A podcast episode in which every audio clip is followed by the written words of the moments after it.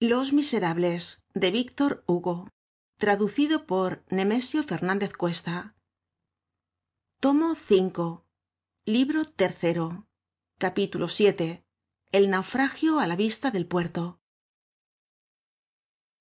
Púsose otra vez en camino. Por lo demás aunque no dejó la vida en el cenagal parecía haber dejado la fuerza. Habíale agotado aquel supremo sacrificio y era tal su fatiga que á cada tres ó cuatro pasos tenía que cobrar aliento y apoyarse en la pared. Una vez le fue preciso sentarse en la banqueta para cambiar de posición á mario y creyó no volverse á levantar. Pero si el vigor había muerto en él no así la energía. Se levantó.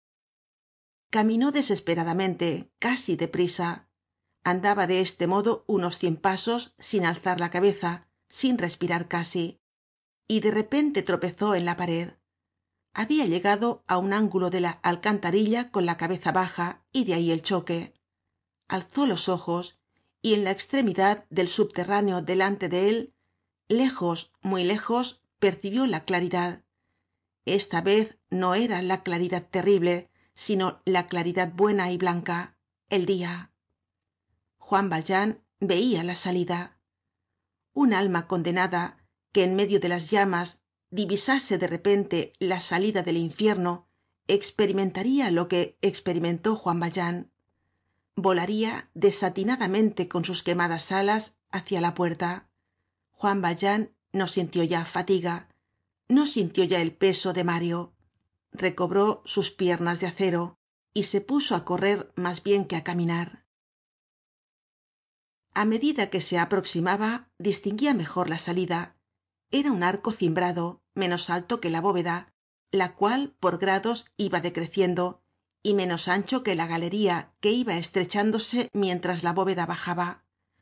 El túnel concluía en forma de embudo conclusión viciosa imitada de las prisiones lógica en una cárcel y lógica en un albañal y que después se ha corregido juan valjean llegó á la puerta. Allí se detuvo. Era la salida pero no se podía salir. Estaba cerrado el arco con una fuerte reja y la reja que al parecer giraba muy pocas veces sobre sus oxidados goznes estaba sujeta al dintel de piedra por una gruesa cerradura llena de herrumbre que parecía un enorme ladrillo. Veíase el agujero de la llave y el macizo pestillo profundamente encajado en la chapa de hierro.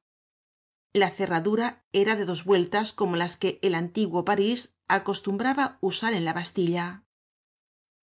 Al otro lado de la reja el aire libre el río el dia el ribazo muy estrecho pero suficiente para marcharse. Los muelles lejanos. París ese abismo donde es tan fácil esconderse el vasto horizonte la libertad. A la derecha río abajo se distinguía el puente de jena y á la izquierda río arriba el puente de los inválidos. El sitio hubiera sido á propósito para esperar la noche y evadirse. Era uno de los puntos más solitarios de parís. El ribazo enfrente del gros caillou las moscas entraban y salían al través de los barrotes de la verja. Serían las ocho y media de la tarde el dia iba á desaparecer. Juan valjean colocó á mario junto á la pared en la parte seca del zampeado. Despues se dirigió á la reja y cogió con sus dos manos los barrotes. El sacudimiento fue frenético la conmocion nula. La reja no se movió. Juan valjean los fue probando uno despues de otro por ver si podia arrancar el menos sólido y convertirlo en palanca para levantar la puerta ó para romper la cerradura. Ningun barrote cedió. Los dientes del tigre dentro de sus alvéolos no tienen mayor solidez. El obstáculo era invencible. No habia medio de abrir la puerta. Qué partido adoptaria todo debia terminar para él allí en cuanto á retroceder en cuanto á desandar el horrible camino ya recorrido no se sentia con fuerzas para ello. Por otra parte cómo atravesar de nuevo aquel cenagal de donde habia salido por milagro y pasado el cenagal no estaba allí la ronda de policía de la cual no era fácil librarse dos veces.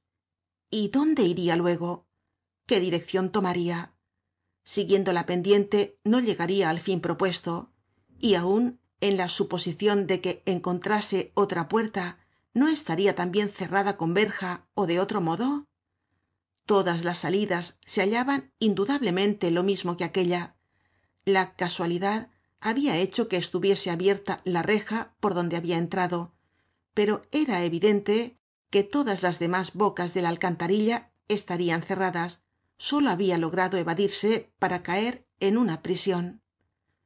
No quedaba más arbitrio que pudrirse allí cuanto había hecho juan valjean era inútil. Después de tanta fatiga el aniquilamiento.